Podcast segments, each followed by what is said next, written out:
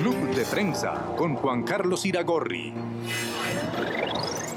Bienvenidos a Club de Prensa en NTN 24. Hoy transmitimos desde Washington, a tres cuadras de la Casa Blanca y también desde el Centro Internacional de Noticias de NTN 24. a tres cuadras de la Casa Blanca. Así era como Juan Carlos Iragorri iniciaba su club de prensa, un club de prensa que emitía todos los días desde Washington y que contaba con los mejores corresponsales en la capital estadounidense. Juan Carlos Iragorri es uno de los periodistas más reputados de habla hispana y uno de los que más éxito ha cosechado en Estados Unidos. Ha sido ganador de un premio Emmy por su programa Club de Prensa emitido en NTN 24 y que todavía hoy se sigue emitiendo, y también ha sido galardonado por ese mismo programa con el premio Rey de España de Periodismo. Es un honor haber contado con él en el teléfono rojo donde hemos hablado sobre Colombia, como no, Venezuela, Estados Unidos y también hemos hablado un poco de periodismo, donde este gran maestro de la comunicación nos ha enseñado un poco.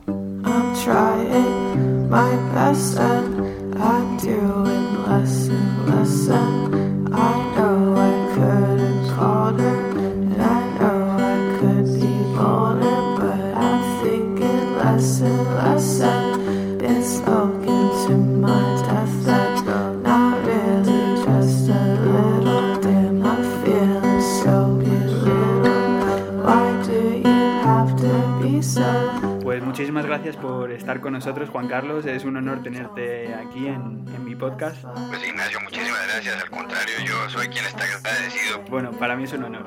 Eh, voy a empezar preguntándote, porque bueno, sabes que, que aquí trato yo temas de política internacional y quiero preguntarte, porque como eres colombiano, quiero preguntarte por Colombia y quiero saber cómo se encuentra en estos momentos el, el proceso de paz pues hay una controversia actualmente en lo que en Colombia se llama la implementación del acuerdo de paz. Eh, como todo el mundo sabe, el, gobierno pasado, el gobierno que presidía Juan Manuel Santos hasta el 7 de agosto de 2018, pues firmó un, acuerdo de paz con las FARC. Eh, ese acuerdo lo firmaron y posteriormente hubo hubo un plebiscito un plebiscito eh, que en el que ganó el no, la mayor parte de los ciudadanos pues no estuvieron de acuerdo con lo que se firmó inicialmente. Eh, luego hubo unos cambios a ese acuerdo de paz eh, que fue ratificado por el Congreso de la República y se firmó un segundo acuerdo que es el que está vigente.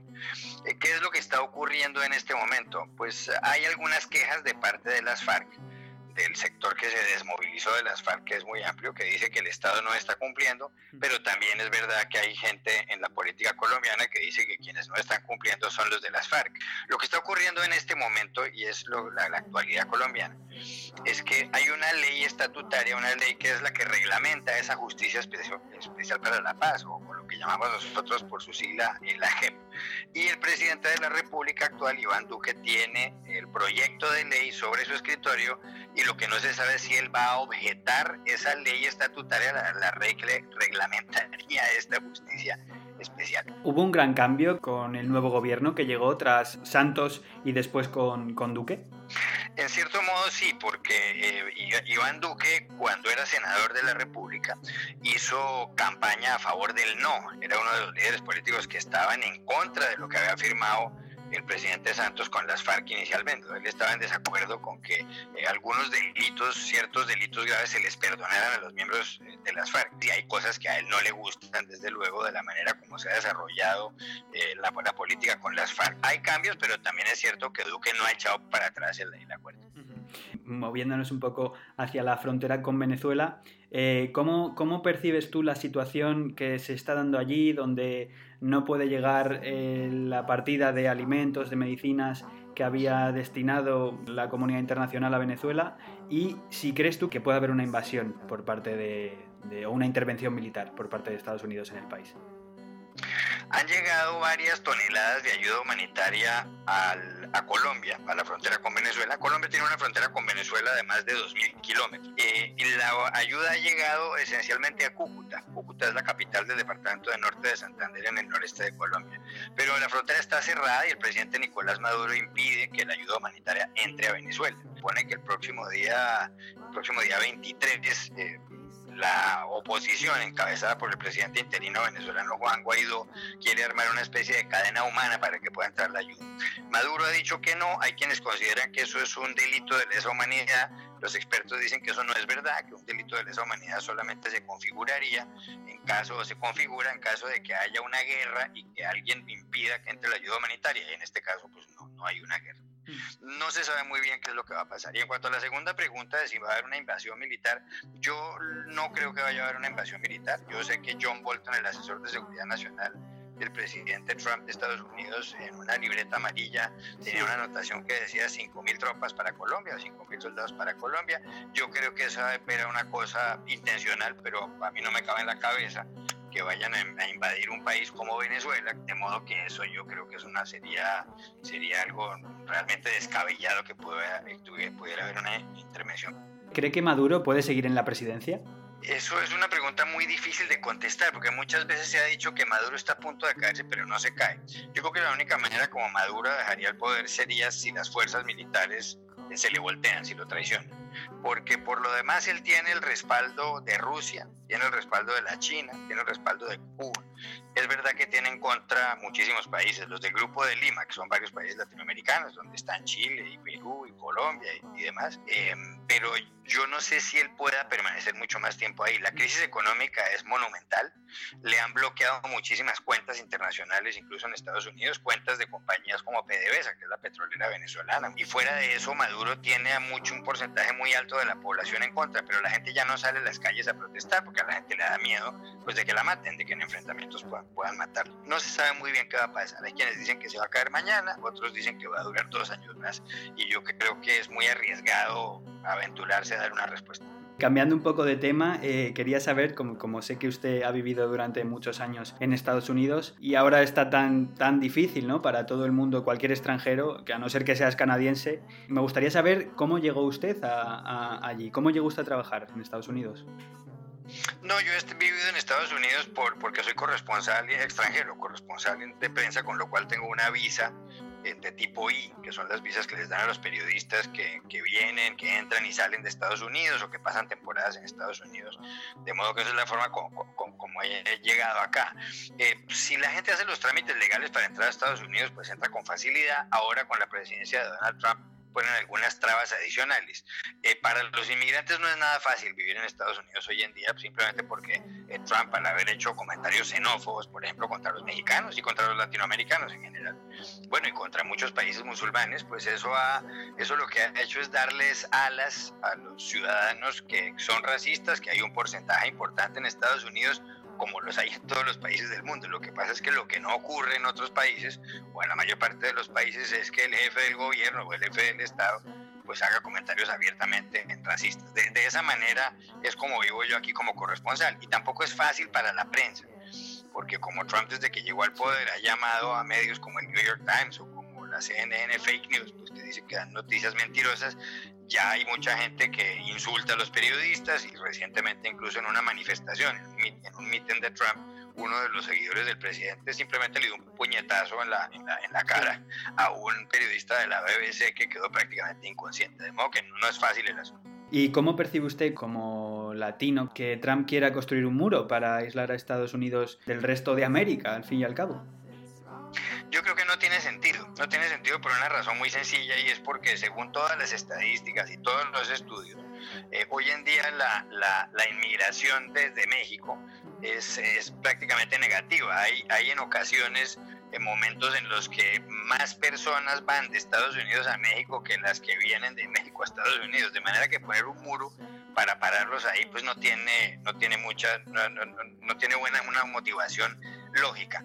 También es cierto que ha habido unas caravanas que se han llamado de inmigrantes indocumentados que vienen de otras zonas de Centroamérica o de Centroamérica hasta México, eh, gente del Salvador o de Guatemala que por conseguirse un mejor futuro trata de entrar al territorio estadounidense y eso es una de las, de las, razones por las cuales Trump dice que hay que poner el muro. Pero yo creo que lo del muro no va a funcionar. Él no veo muy fácil tampoco que lo construya. Él ha pedido, le pidió al Congreso en Washington 5 mil millones de dólares o más de 5 mil millones de dólares para construirlo. El Congreso no se los autorizó. Él ha decretado la emergencia nacional para tratar de mover dinero de unas partidas a otras, a ver si logra meter ahí 8 mil millones de dólares. Y fuera de eso, eh, ya están hablando más bien de una especie de valla en lugar que, que, de un muro y tomaría pues muchísimo tiempo en, levantarlo y miles y miles de personas. Yo, yo no creo que el muro sirva, yo creo que la única solución para que la gente de Centroamérica no quiera entrar a Estados Unidos es que haya una mejor economía en los países centroamericanos para que nadie tenga que irse de su casa. Claro. Bueno, precisamente de eso quería hablar, ¿no? Hemos pasado del shutdown eh, a la emergencia nacional. ¿Puede que lo próximo sea el impeachment? Yo no creo, porque causas para un impeachment, o sea, para un juicio político, eh, hay, hay varias. Eh, hay artículos, los artículos en la Constitución dicen que a un presidente o a un alto funcionario se le puede juzgar políticamente o puede haber un impeachment en caso de que se le considere o se le compruebe que ha cometido una traición o altos delitos eh, contra el país. Eso, para empezar, sería complicado. Aquí en Estados Unidos ha habido dos casos de presidentes que han sido objeto de impeachment. Uno fue Andrew Johnson, que fue el, eh, el, hombre que sucedió a Abraham Lincoln cuando Lincoln fue asesinado en 1865. La Cámara de Representantes, actuando como fiscal, acusó a Johnson ante el Senado por la circunstancia de que Johnson había destituido a un ministro, a un secretario, como se llama aquí en Estados Unidos, sin la autorización del Congreso. Pero cuando la acusación llegó al Senado, la Cámara Alta eh, no aprobó el impeachment.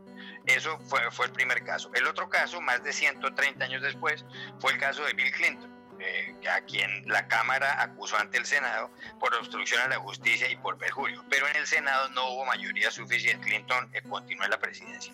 Hay quienes creen que a Richard Nixon, Richard Nixon fue objeto de un impeachment por el escándalo de Watergate, pero no es así. Lo que pasó fue que Nixon, cuando se dio cuenta de que la Corte Suprema de Justicia autorizó a que se hicieran públicas unas comunicaciones de la Casa Blanca, pues presentó la renuncia porque se dio cuenta de que se iba a caer. Pero ¿por qué no creo que pueda haber un impeachment contra Trump? Primero porque habría que probarle pues una traición o algo así y de momento no hay ningún dato contundente ni un pronunciamiento de la justicia. Y por otro lado, porque se requieren dos terceras partes o al menos 60 senadores eh, que aprueben el impeachment y el Partido Republicano, el partido de Trump, eh, tiene las mayorías todavía en la Cámara Alta. De modo que lo veo muy difícil a menos que aparezca una prueba contundente que haga que el Partido Republicano eh, traicione a Trump. Y eso de momento no lo veo viable. Es muy curioso porque el otro día estaba leyendo y escuchando eh, uno de los podcasts que, produce el Washington Post y decían precisamente que el problema de los impeachment es que se habían vuelto excesivamente partidistas, pero mm, como vemos en el que le hicieron a Clinton, no puede haber un impeachment más partidista y más mm, terrible que ese, ¿no? Que era simplemente por una cosa suya personal, ¿no? Claro, lo que pasa es que el impeachment a, Clinton se lo hicieron por, repito, por perjurio y por obstrucción a la justicia. No es porque él hubiera sido infiel o porque hubiera tenido una, una aventura sexual en la oficina oval de la Casa Blanca con Mónica Lewinsky. El asunto es porque él mintió. Inicialmente dijo una cosa y, bajo la gravedad de juramento y después dijo otra con respecto a eso. Entonces lo que consideraron aquí en Estados Unidos es que él estaba obstruyendo la justicia, estaba entorpeciendo en la línea de actuación de los tribunales. De manera que e, esa fue la razón por la cual a Clinton le hicieron el impeachment. Es cierto, como dice usted, y eso, eso, eso, eso, también hay, que admitirlo, que claro que los impeachments son, son cuestiones partidistas. Pues, por supuesto que sí, un partido lo que quiere hacer es tumbar al presidente si el presidente es de, una línea de pensamiento distinta, pero, y, pero, pero pues eso es una cosa absolutamente obvia. Mm. Ayer vimos cómo el senador Bernie Sanders lanzaba su campaña para, para las primarias. ¿Cuál es su opinión de Bernie Sanders? Pues Bernie Sanders entusiasmó muchísimo a los jóvenes en Estados Unidos en, las, la campaña electoral de 2016. Al final tuvo que hacerse a un lado y dejó que la candidata demócrata fuera Hillary Clinton y Hillary Clinton fue derrotada por Trump porque hay un, sector muy amplio de la población que no quiere a Hillary Clinton. Sanders se ha declarado como socialista. Eh, eso puede que... Eh, entusiasme algún sector de la sociedad en Estados Unidos, pero yo no le veo mucha posibilidad a Sanders. Yo creo que puede tener un respaldo importante y creo que puede llegar hasta el final, pero me cuesta mucho trabajo pensar que Sanders termine siendo el candidato del Partido Demócrata. Sanders es un hombre del estado de Vermont, en el noreste de Estados Unidos, en Nueva Inglaterra, en lo que se llama New England. Es un hombre muy liberal, tiene una, una, una ideología muy interesante, además, que seguramente en Europa tendría eh, mucho respaldo en, en ciertos sectores socialistas, pero en Estados Unidos lo pueden ver muy radical. Y a mí me parece que a Trump le conviene que el Partido Socialista se, se escore, como decía en España, se vaya más a la izquierda. eh, con gente como Alexandria Ocasio Cortés, la, representante de la Cámara eh, eh, de origen hispano, que, que, es una sensación en las redes sociales, tiene más de 3 millones y mil seguidores en su cuenta de Twitter, uno de sus lo han visto casi 40 millones de personas. Pero yo pienso que si se va muy a la izquierda, el Partido Demócrata y si se manifiesta abiertamente socialista, habrá un sector muy amplio, un segmento muy amplio de la clase media estadounidense que no votará por ellos, sino más bien por el Partido Republicano. Hay que tener en cuenta una cosa, eh, Trump es un, un, hombre lleno de escándalos y, dice barbaridades muchas veces, y es un hombre extremista y algunos lo llaman xenófobo, homófobo, eh, todo lo que uno quiera, pero Trump les rebajó los impuestos a las empresas en un 15%, y por esa razón hay mucho empresario que apoya a Trump a pesar de que no está de acuerdo con las cosas que él dice normalmente. Le quería también preguntar por el periodismo. ¿Y cómo percibe usted la situación a nivel mundial que, vive esta profesión? Pues me parece que el periodismo está atravesando por una etapa, por horas bajas, como dirían en España. Me parece que hay una crisis económica muy seria en los medios de comunicación. Eh, por un lado, la caída de la publicidad y desde la llegada de Internet, pues ha, sido un, un, revés, ha constituido un grave revés para, para, la prensa. En algunos medios de comunicación en Colombia, por poner un ejemplo, la publicidad se ha caído en los últimos cuatro años un 60%, casi un 70%. En Estados Unidos han desaparecido muchísimos periódicos. A comienzos de los años eh, de la, de la década del 2000 en Estados Unidos había 400 mil periodistas, hoy hay 100 mil, me refiero a puestos de trabajo. Y lo que está quedando en pie, los que están quedando en pie son los grandes medios de comunicación. El periódico The New York Times el año pasado ganó en su, en su edición digital, atención, casi 800 millones de dólares. Eh, y eso es una, es una gran novedad, pero es un periódico que puede invertir en muy buen periodismo y además no le ha venido mal al New York Times, tampoco le ha venido mal al diario The Washington Post, que es un gran periódico aquí, el hecho de que Trump esté en la presidencia, porque está el, la, la gran prensa ejerciendo su principal función, que es fiscalizar al poder.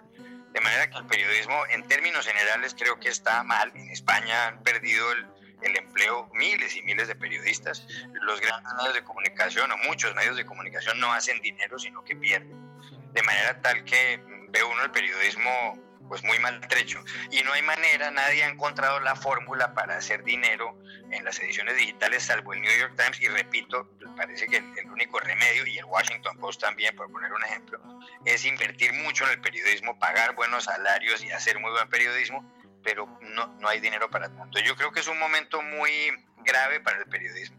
Y para rematar, ha habido escándalos como el de la revista Der Spiegel en Alemania, en donde se demuestra, demuestra la propia revista que uno de sus reporteros estrella, pues lo que hacía era mentir. De manera que, pues me parece triste, eh, por una parte, y por otro lado, me parece triste porque creo que nunca ha sido tan necesario el buen periodismo como ahora para hacerle frente al poder, para hacerle un contrapeso, para fiscalizar. Sí, pero es muy curioso, volviendo a esto que ha dicho usted de de que a medios como el New York Times y el Washington Post les ha interesado que Trump eh, llegase al poder.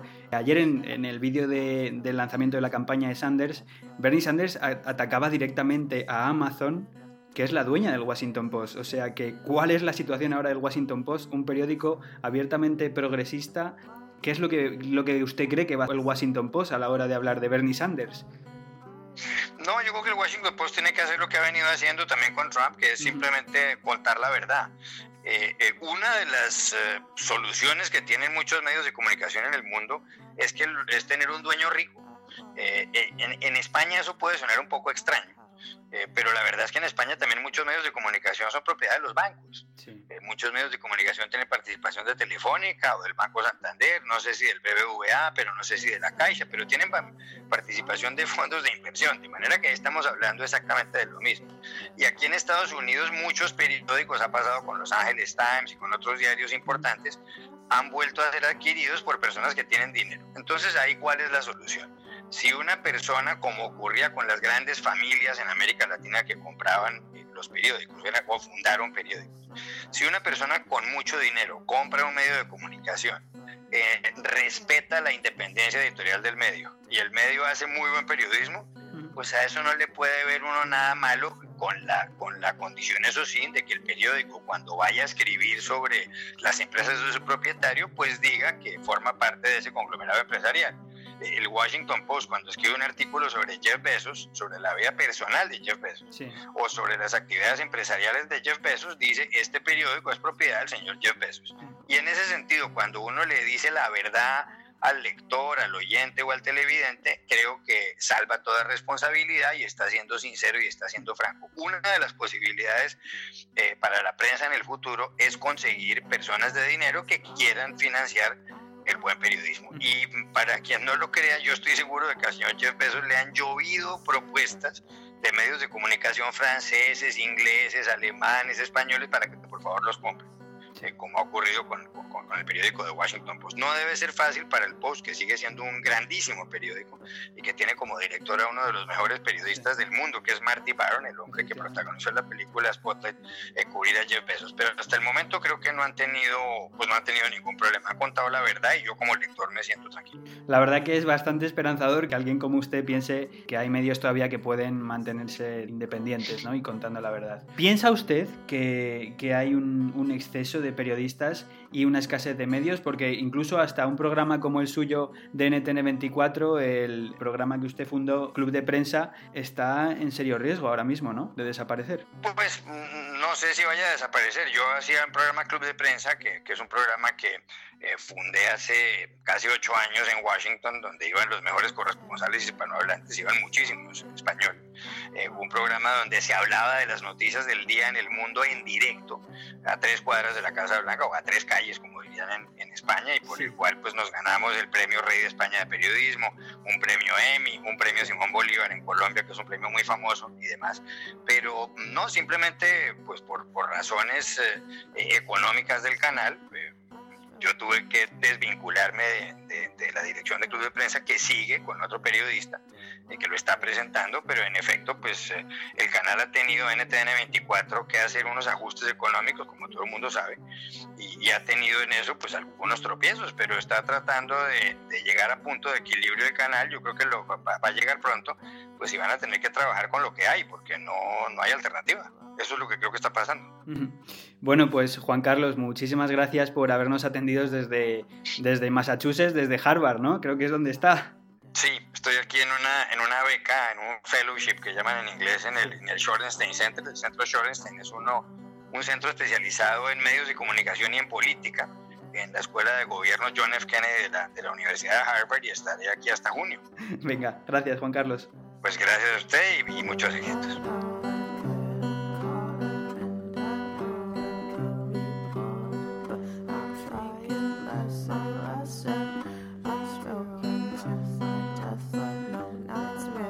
Esto es todo por hoy en el teléfono rojo. Muchísimas gracias a Juan Carlos Iragorri por participar y por haber puesto tantas facilidades para poder llevar a cabo esta entrevista. Nos vemos en la próxima. Os quiero decir que también me podéis seguir en redes sociales, arroba OOH Tofu en Twitter. Un saludo de Ignacio Fernández.